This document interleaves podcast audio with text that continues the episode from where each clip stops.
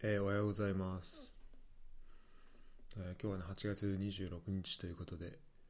えー、僕はね毎年7月26日からあの1ヶ月ベジタリアン生活っていうのを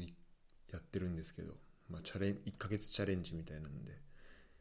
えそれが昨日終わりまして、え最終日はね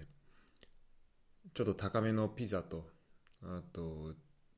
あと普段うん。まあ普段食ってる野菜ではあるけどちょっとなんかお酒であえたりしてあのウイスキーなんか家にあの全然飲んでないやつだったから、まあ、それ使ったりとかしてちょっと多めに作ってね。でピザは余りましたけどあのちょっと最終日を、えー、あそれでワインも飲んで、えー、ちょっと祝いました。でそこのワインもなんかえっとねアーっていう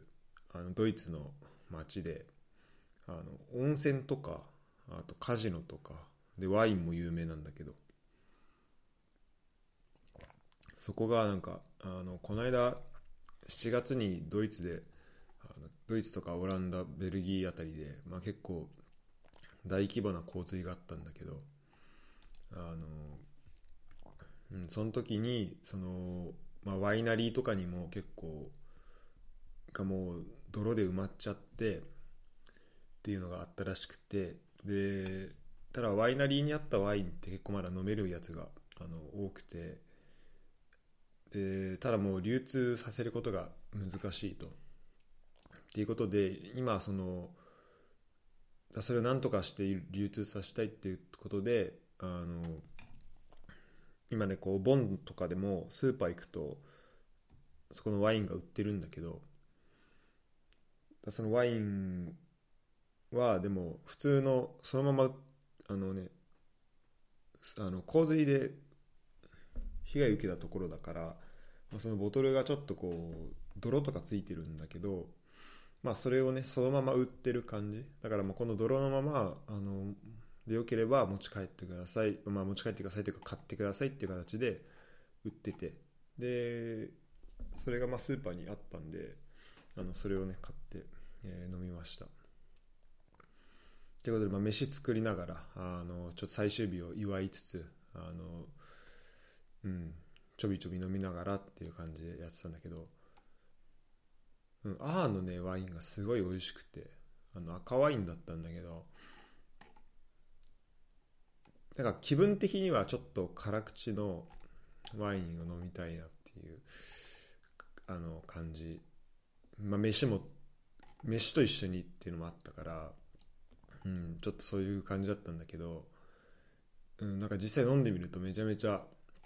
甘くてめちゃめちゃ飲みやすい、えー、ものでしたね、ま、それはそれで、えー、美味しかったです。すごい美味しくて、まあ、まだ結局ね34分の1ぐらいしか飲めてないから、うん、あのまた違う機会に飲もうかなと。あの今週末になんか、えっと、ホームパーティーというかそのルームシェアのえー、人たちでなんかサマーパーティーみたいなのをやる予定なので、まあ、その時に飲もうかなっていうふうには思ってます。で、えっと、今日は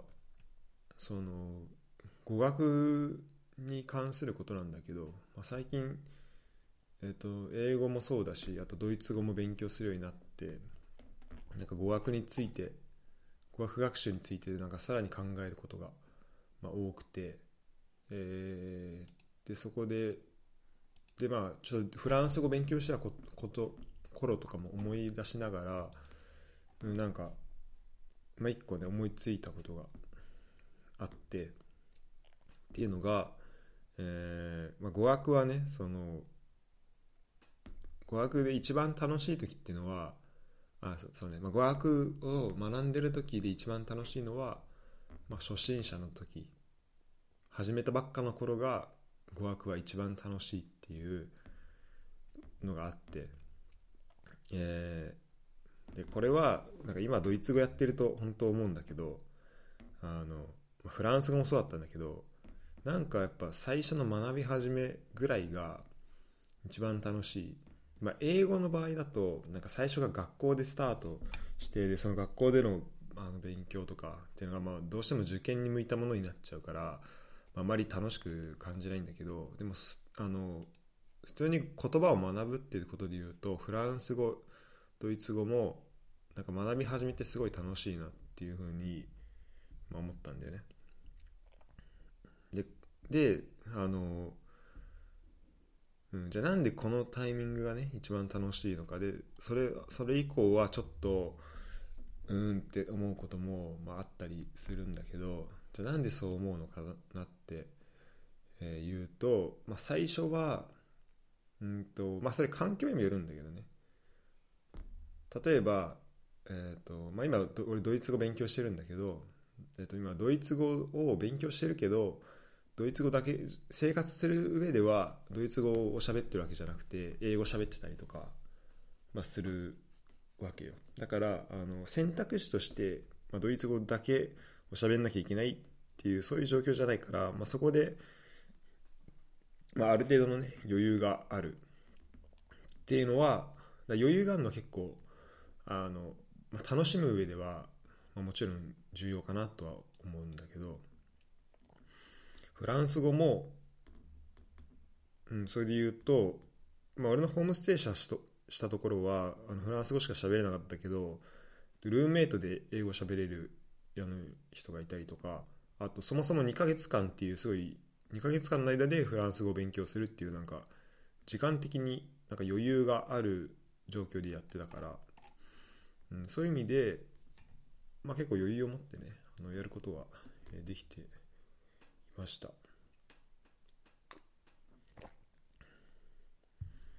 で、えーとまあ、そこでやっていくと、まあ、何が楽しいかっていうと、まあ、これよくその俺が何何かをねあの勉強するときにあのか新しく始める時に言うんだけど、まあ、一番強い状況というかやっぱ一番これまあ一般にも言われることだけどこう一番学習に向いた状況あ学習効率がいいって言われてるのはやっぱ子供の時が 吸収が早いよとか、まあ、言われるんだけど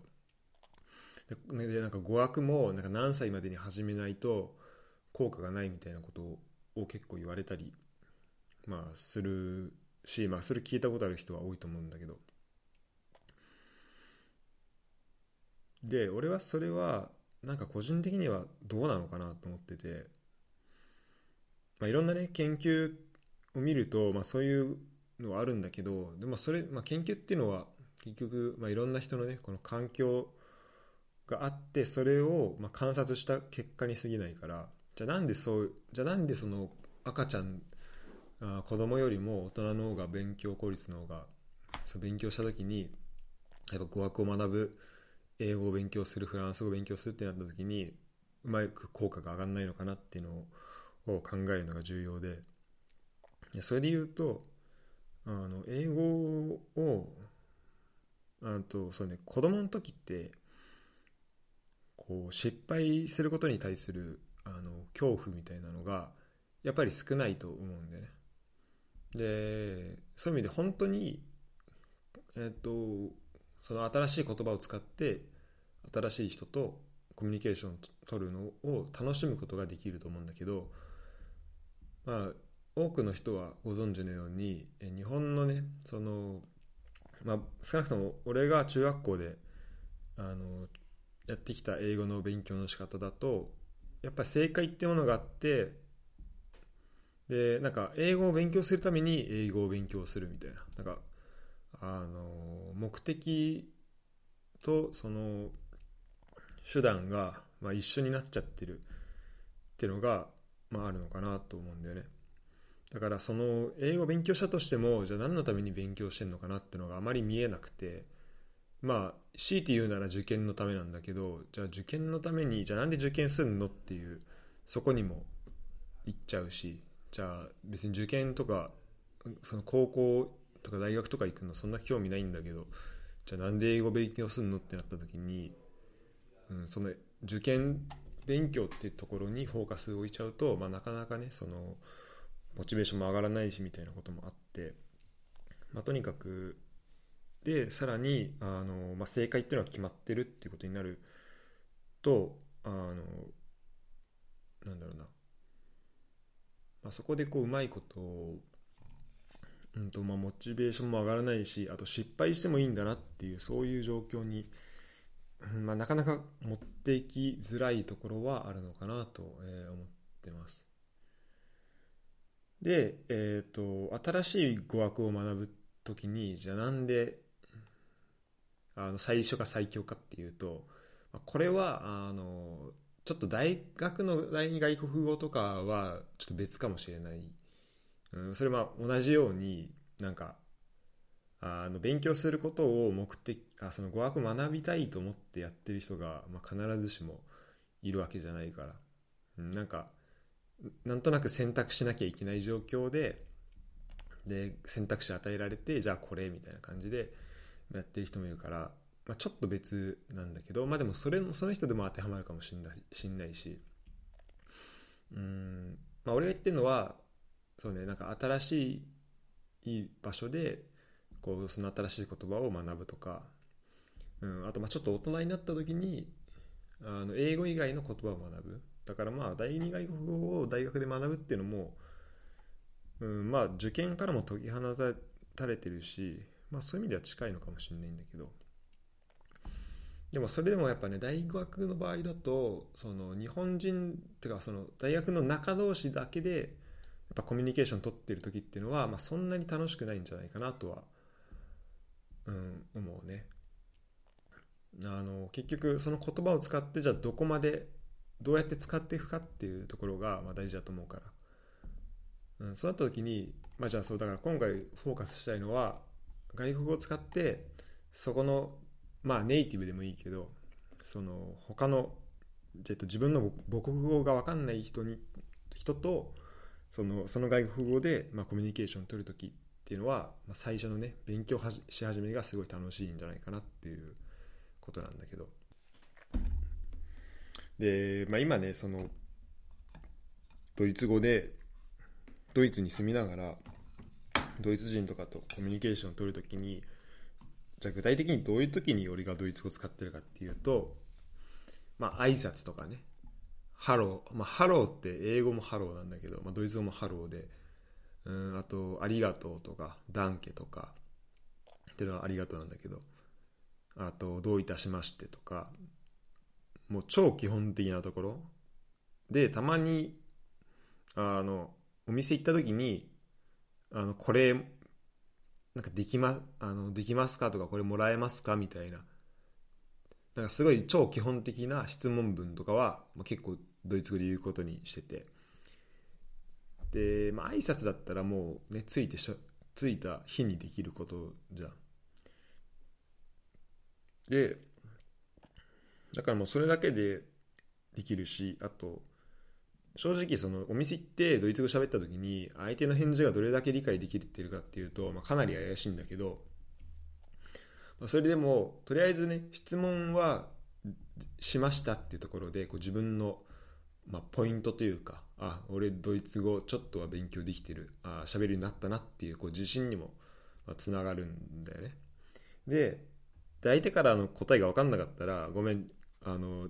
ドイツ語わかんないわって、まあ、ちょっとこうあのドイツ語最初に喋っといてドイツ語わかんないわっていう、まあ、ちょっと変なムーブではあるんだけど、まあ、そういうのをすれば、まあ、相手英語喋れるから、まあ、それでまあなんとかなるっていうのはあって。うん。っていうことで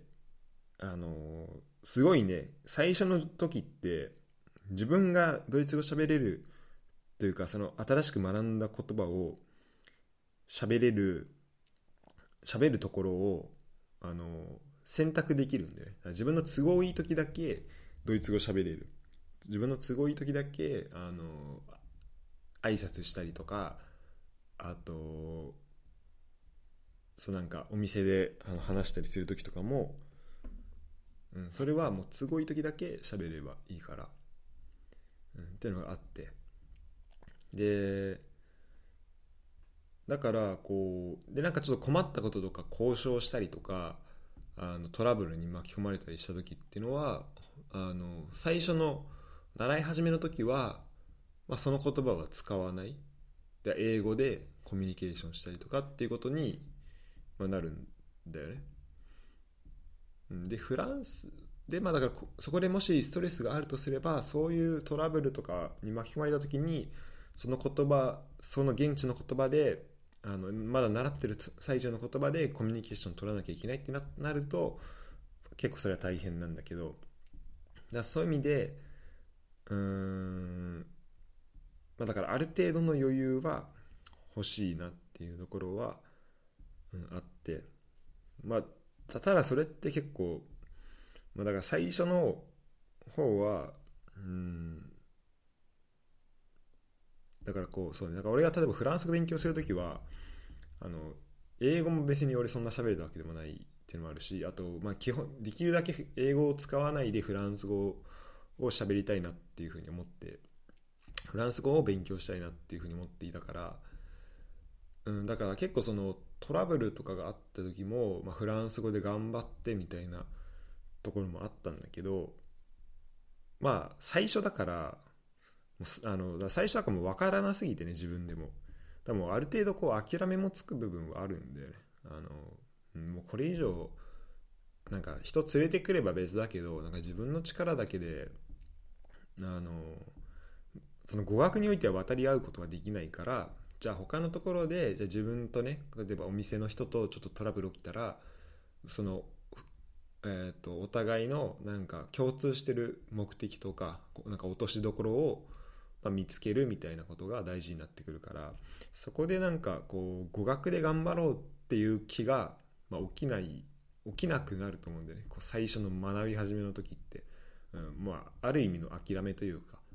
だ俺がドイツ語を勉強ドイツにいながら英語を使ってるっていうのはある種のそのドイツ語を勉強するところの、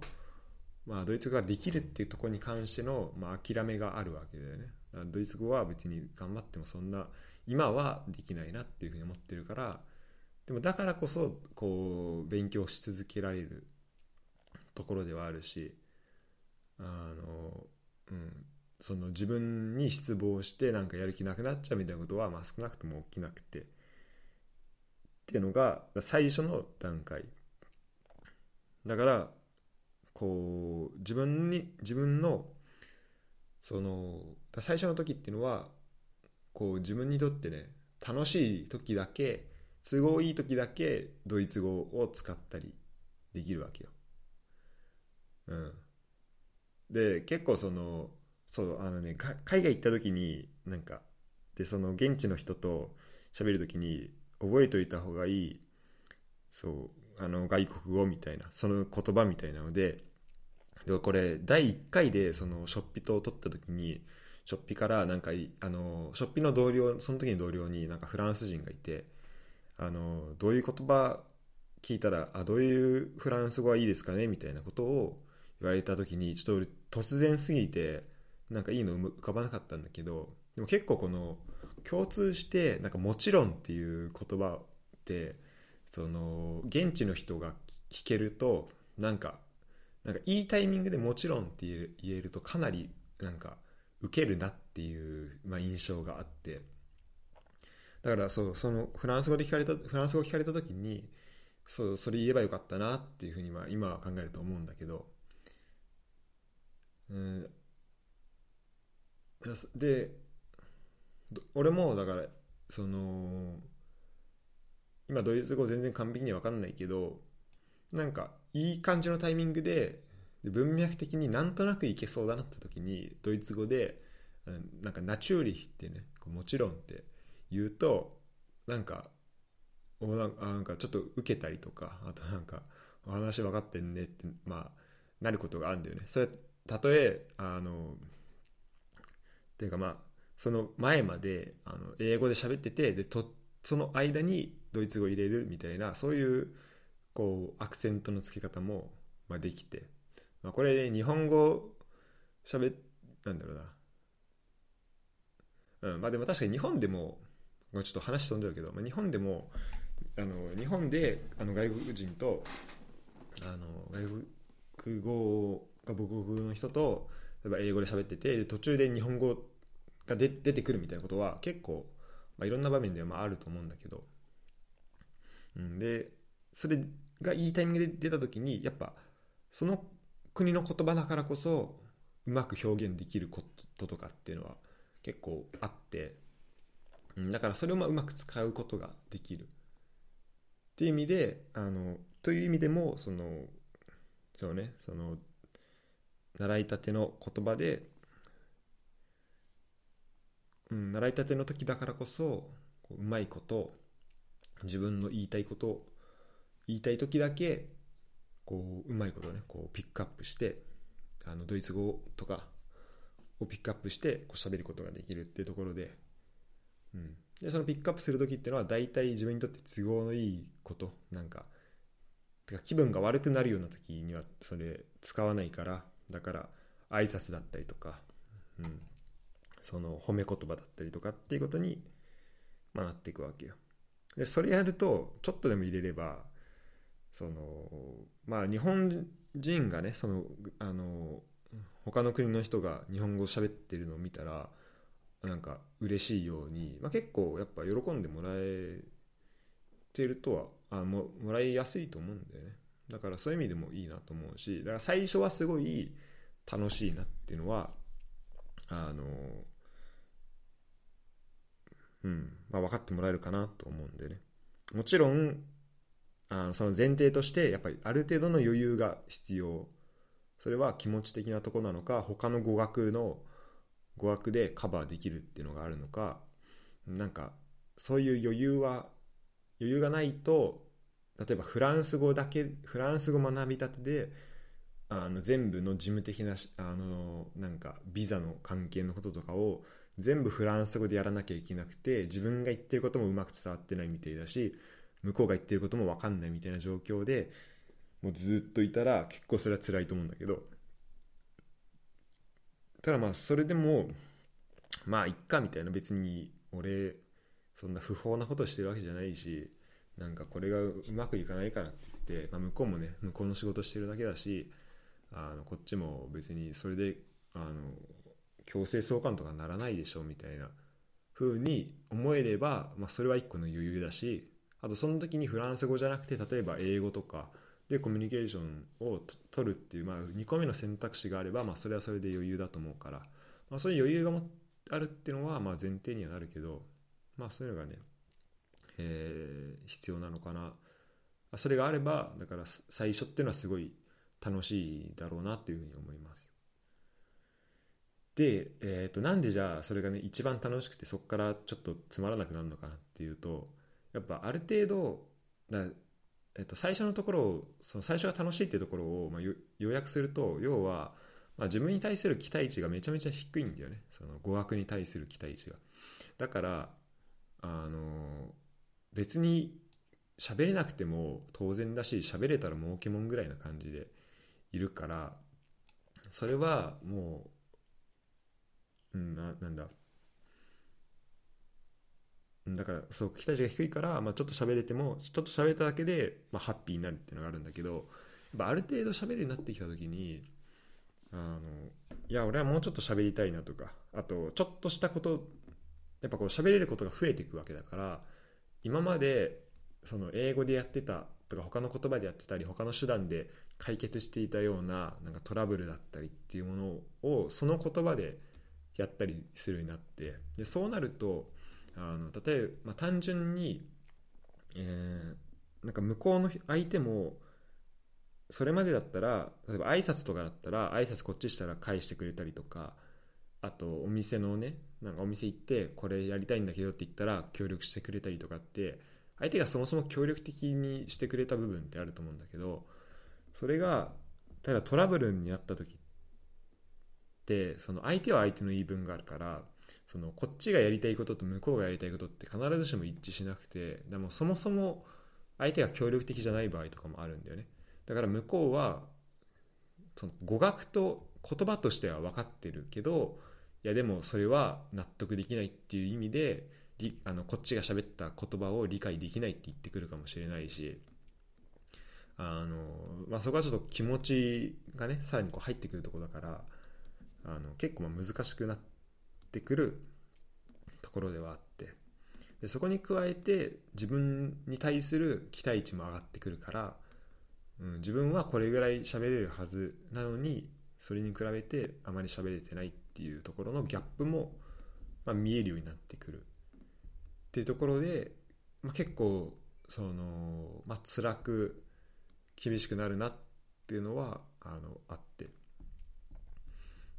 でまあこれはねまさにあの俺がフランス語やってた時に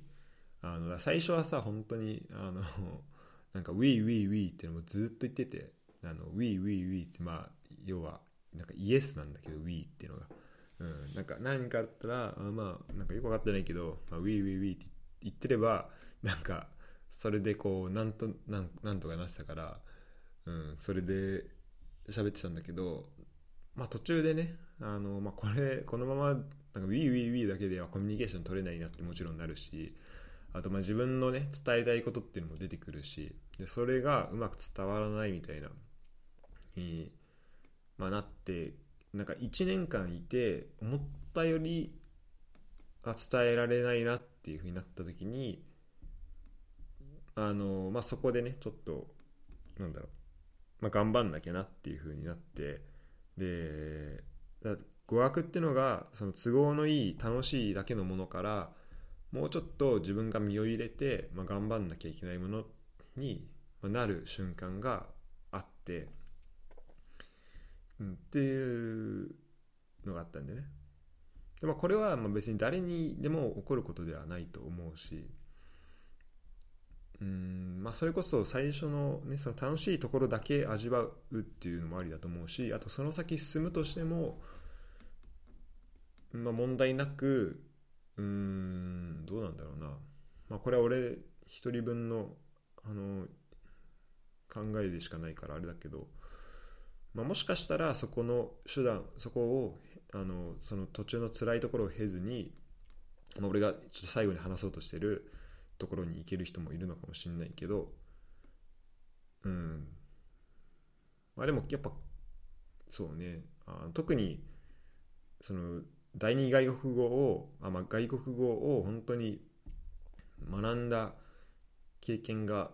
少なければ少ないほどやっぱそこには、うん、陥りやすいんじゃないかなっていうのが今のちょっと俺が持ってる、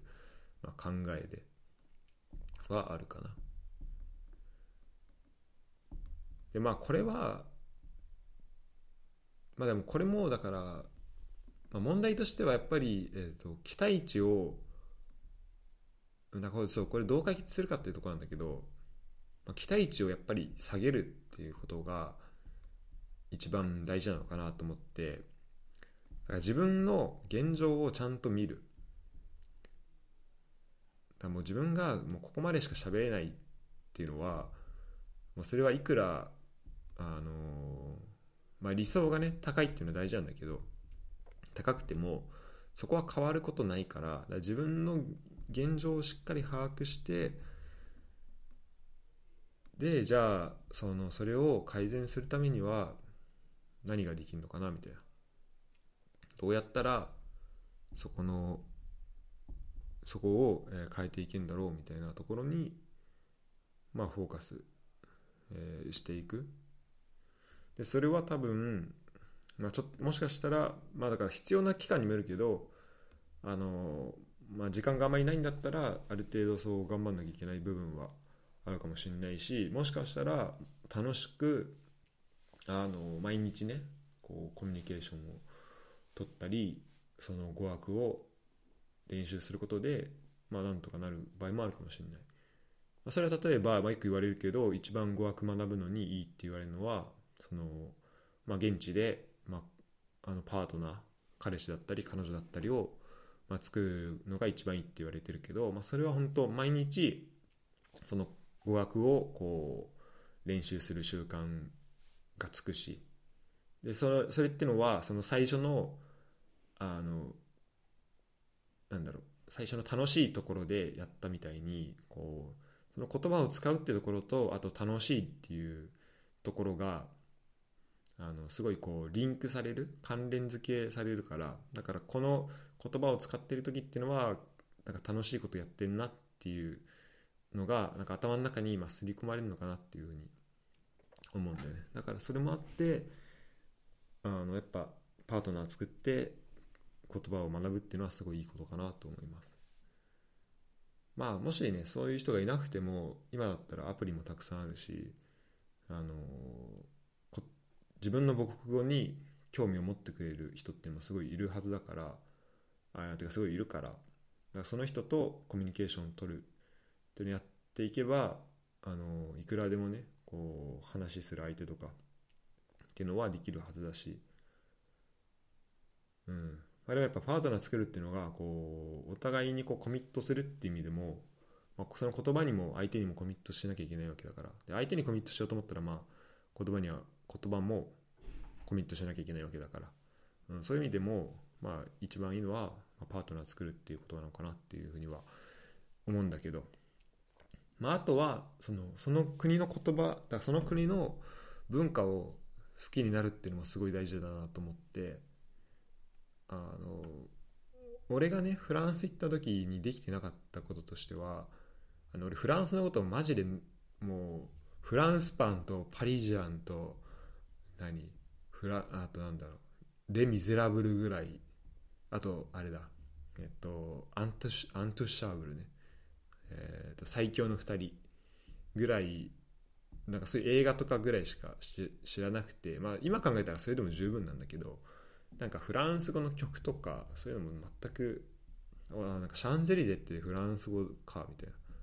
あとなんかあのピットブルが歌ってるあの歌ってスペイン語あフランス語だと思ってフランス語かなと思ってたけどあれスペイン語なんだみたいな。レディー・ガガのあの歌詞にあんのってフランス語だと思ってたけどイタリア語なんだみたいな。なんかそういうレベルだったからあので歴史も全然知らなかったし。っていう意味であのなんか最初はそんな興味なかったんだけどフランスにいるうちにどんどんフランスの文化歴史とかを知るようになってでそれがでどんどん好きになっていったしでそうなると語学を学ぶ上でもどんどんどんどんあのいろんなねなんか語彙も増えていくしあの語学を学ぶきっかけも増えていくしでサッカー、まあ、サッカーはもともと好きだからそのサッカーのところでいろんな言葉を学んだりとかもしたしっていうのであの、うん、すごいそれは良かったことでだから自分のなんか好きなところから語学を学ぶっていうのはなんかぜひあのやってほしいなっていう、うん、だからこれはすごいあの語学学ぶ上では大事なんじゃないかなっていうふうに、えー、思います。なんで、まあ、今まで言ったところまとめるとその最初は楽しいんだけど途中からまあ辛くなってしまう。って時にその辛くなった時にじゃあどうしたらいいのかなっていうと1個は、まあ、そのパートナー作ったりとか、まあ、とにかくこう楽しいものと語学その自分が学んでる語学っていうのをま結びつける。でなんかトラブルがあったらそれはその語学のせいじゃなくてなんかま相手のね相手は相手の事情があってこっちはこっちのものなんか事情があってそこがまぶつかっただけの結果であって、まあ、語学まあ相手が悪い場合もあるけど、まあ、そんなに相手に悪意があるわけでもなければあの自分が悪いわけでもないし語学のせいでもないし。であのその分からない時点でなんかその語学とかのなんだろう。それって例えば文化の違いだったりとかして今すぐには理解できないものだったりすると思うんだけどその理解できない時にあの、まあ、そのままにしておくというかそれに触れないでおくっていうのはなんか理解できないままでとりあえずはいいやっていうねで自分がもうちょっと成長したりあの理解できるようになった時にじゃあもう一回理解し直せばいいかなっていう態度に持っていければすごいいいかなと思うんだよね。まあそこはうんなかなかねやれって言われてできることじゃないかもしれないけど、うんまあ、そうかなと思ってて、うん、だからそうだね。あの、うん、その辛くなった時っていうのは、まあ、とにかく、まあ、辛くなる前にかな、まあ、できれば一番最初の語学楽しいねっていう時期からずっとそれできればいいけど、まあ、パートナー作っておいたりとかあとその国のその言葉とその国の文化だったりその言葉の周りにあるものだったりその言葉が使われているまあ、映画だったりとかなんか作品とか、うんまあ、文化的なところとか歴史でもいいし、うん、なんかそこを好きになっておくっていうのは、まあ、好きなもので好きなものから学ぶっていうそこをゴールに好きなものをもっと知るっていうのをゴールにすれば、うん、いろんなねあのその学ぶモチベーションにもなるし、うん、それやっていけばあの自然とその語彙だったりとかあと文法も、まあ、その文法用語としては覚えないかもしれないけどあのこの言い回しというかこの文この単語の並べ方はダメでこの単語の並べ方は OK みたいななんかそういう感覚は少なくとも身につくはずだからまあそれだけでもすごいだってゼロから始めてでねちょっとでも喋るようになったらもうそれだけでもすごいと思うから、うん、なんかそれをねあのやっていくのはすごい大事なのかなと思います。で最後にそのじゃさらにねこう進んだ時だよね。それがもうちょっと進んでいって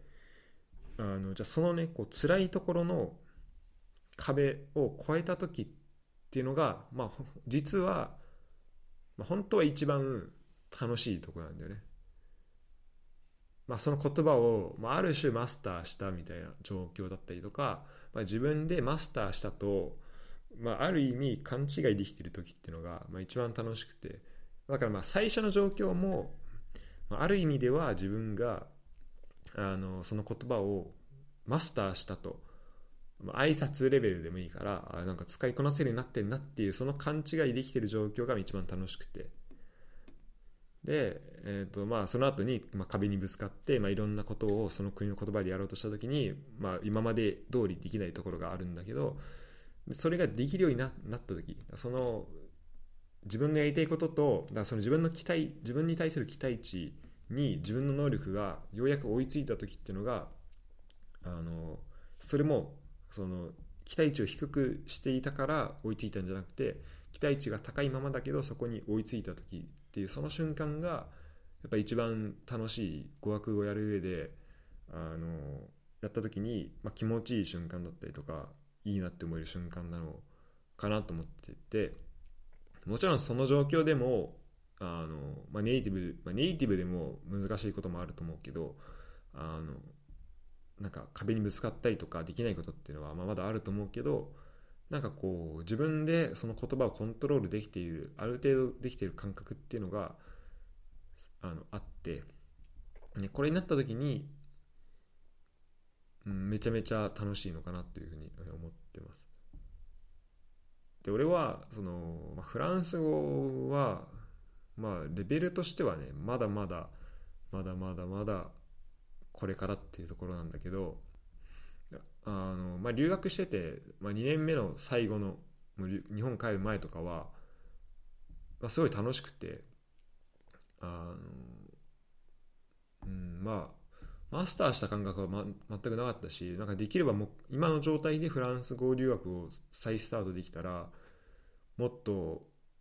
うん、なんか何倍にもフランス語能力が上がったなと思うけどでもそれでもなんかすごい楽しくねあのうんなんかフランスの最初の時の楽しさとはあの着いたばっかの頃のフランス語全然できない頃とはまた全然違った楽しさがあったし楽しさで言えばそっちの方が大きかったと思うしっていう状況に、まあ、なることができてだから続けといてよかったなっていうのは、まあ、てか続けられてよかったなっていうのはまあ思うんだけど、うん、じゃあなんでその最初のところが一番楽しいか楽しいって最初に言ったかっていうと、まあ、大体あのまあ第二外国語や大学でやった人っては、まあ、分かると思うけどあ大体そこまでいかないで終わっちゃうことが、まあ、ほとんどであの、うんまあ、それはまあ日本にいたらしょうがないことだと思うしそんなにやろうって思えないと思うからその特に俺もフランス語勉強する時そうだったし日本にいたけどあフランス留学する前にフランス語勉強フランス留学が決まっててあとはフランスに行くだけみたいになった時に普通に考えたらフランス語勉強したりとかいいんだけど全然モチベーション上がんなくてで別にフランス人の友達がいたわけでもなかったから、うん、っていう状況だと、まあ、モチベーション上がんないからで多くの人はもしかしたら最初のね語学楽しいっていう状況も経ないままとそのその次にあるなんか自分の期待値だけどんどん上がってしまってでそれに自分の能力が追い追いついていかないみたいな。なんかそういう状況にあの陥ってしまうのかなと思って、うん、でそこを超えたら本当は楽しいところが待ってるんだけどでもそこを超えるために必要ななんかモチベーションというかその目標がなかなか見つけられない。っていうのもやっぱ語学を学ぶっていうところがもう最終的な目標になってしまっていて。だその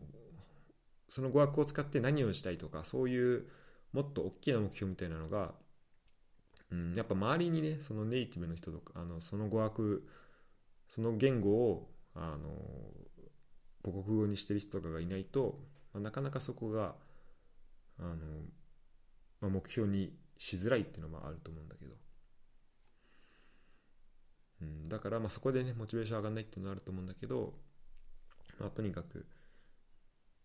ぱ最初のそこを超えられないあとそこの壁を越えられないっ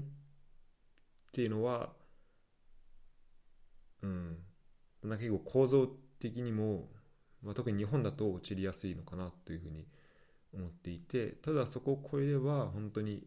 ややれることとかできること増えてくるしあの、まあ、こんなのもね本当主観の問題であのもしかしたら俺と同じフランス語のレベルでまだまだだって苦しんでる人もいるかもしれないんだけどで俺もまあ今ねあのドイツにいてフランス語のこと喋ってるから、まあ、フランス語を、まあ、ある種ちょっと美化した状態で、まあ、自分のフランス語に対してもちょっと美化してるしあのフランスでの生活もちょっと美化した状態かもしれないんだけど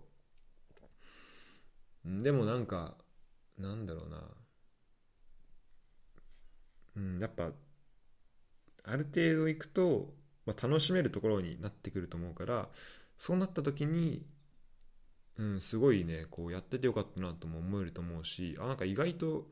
いけるじゃんっていう状況に、まあ、自分をね持っていける持っていくことができるようになればもう勝ちだなと思うから。うんということをね、えー、なんか昨日ちょっと、えー、考えてて、えー、もしこう何語でもいいんだけどなんか新しく言葉やってみたいなみたいな時はだから今まで言ったことをまとめると、まあ、まずなんか、まあ、モチベーションを作っておくっていうこととうん。だその語学を学ぶだけっていうところじゃないなんか自分が好きなこととかやりたいことっていうそのそのその国の言葉を学んだことでできることっていうのを見つけておく。でそれに引っ張ってもらう。それをそれを知ろうとすることでそれを知った結果副次的に語学が学べてるみたいな状況でいいと思うんだよね。だからもう最初とかは全然 Google 翻訳とか DeepL とか使っていいと思うし、うん、ただそれをスタートにしてあのまあまあもう最後までそれで走っちゃってもいいかもしれないけどうん、あの語学を勉強していくと。で途中からはあの自分のできることも増えていくと例えば最初は嫌だったなんか文法書とかもなんかうん、まあ、場合によっては、まあ、俺はそうだったけどなんかここまでなんとなくコミュニケーション取れてるけどうんとなんか自分の文法がやっぱり自信ないことでなんか自分がうまく喋れてなかったりとかあと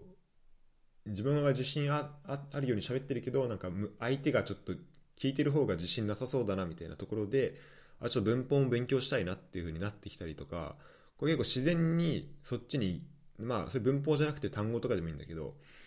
なんかなってくると思うんだよね。だその自分のそのその時の自分なんかやりたいこととかその時に必要だなと思ったことに、身を委ねて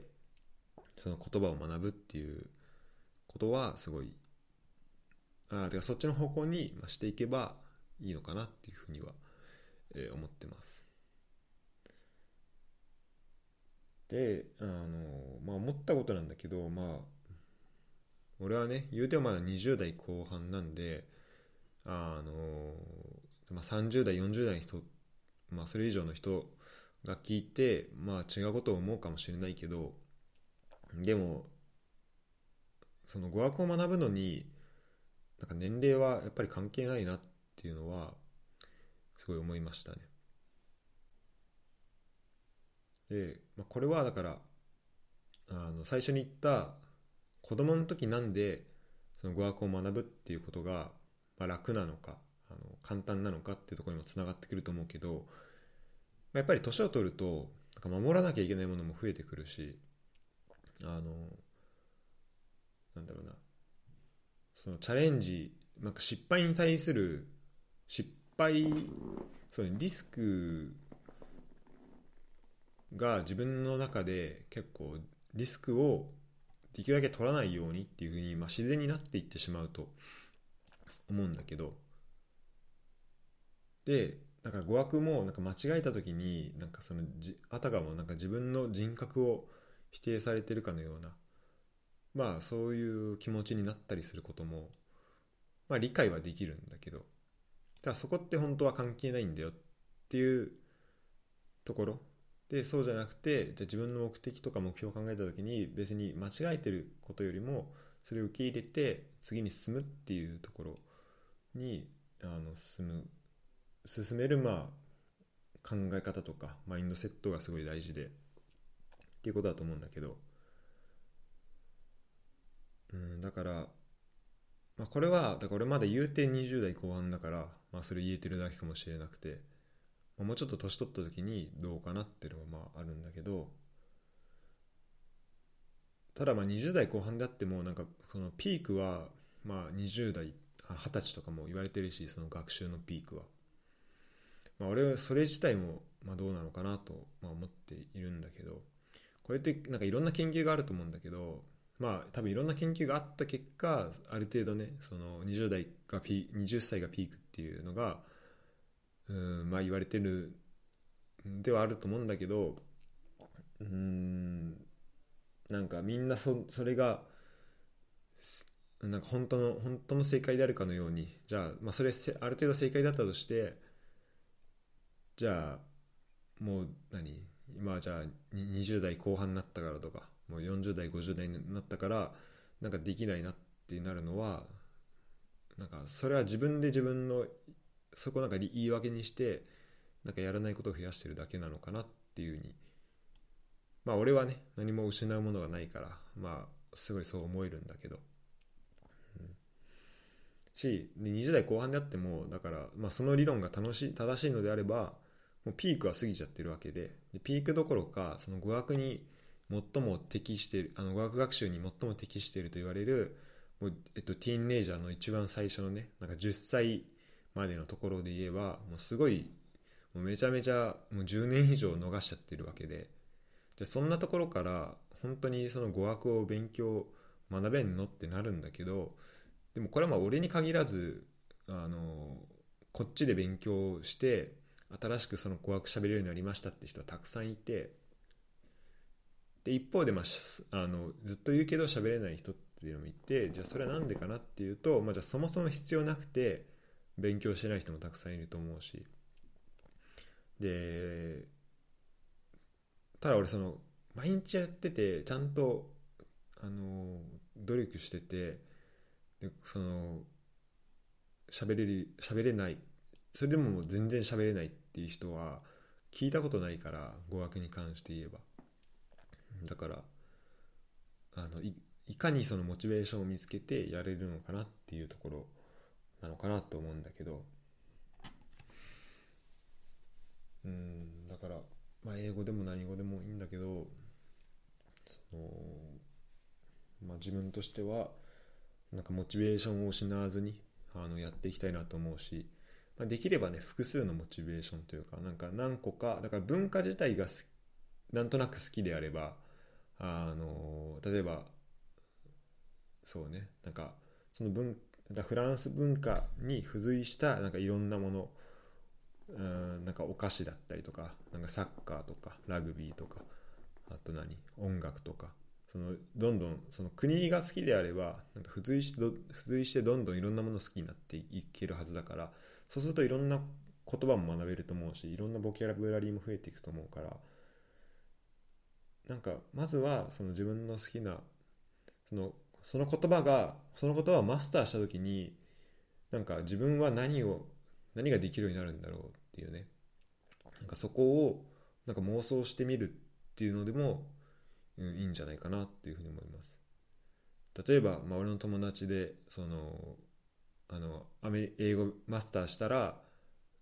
あなんかアメリカのねオーディション番組あの X ファクターとかなんか出たいって言ってる人もいるけどなんかそういうところからスタートする、うん、っていうのでもなんかいいのかなっていうふうに、うん、思います。ということで、えーまあ、かなり1時間近く一人で喋ってしまったけどあの語学学習の、まあ、楽しいところと辛いところそしてそれを乗り越えた時に何があるのかなっていうところについて、えー、話させていただきました。うん。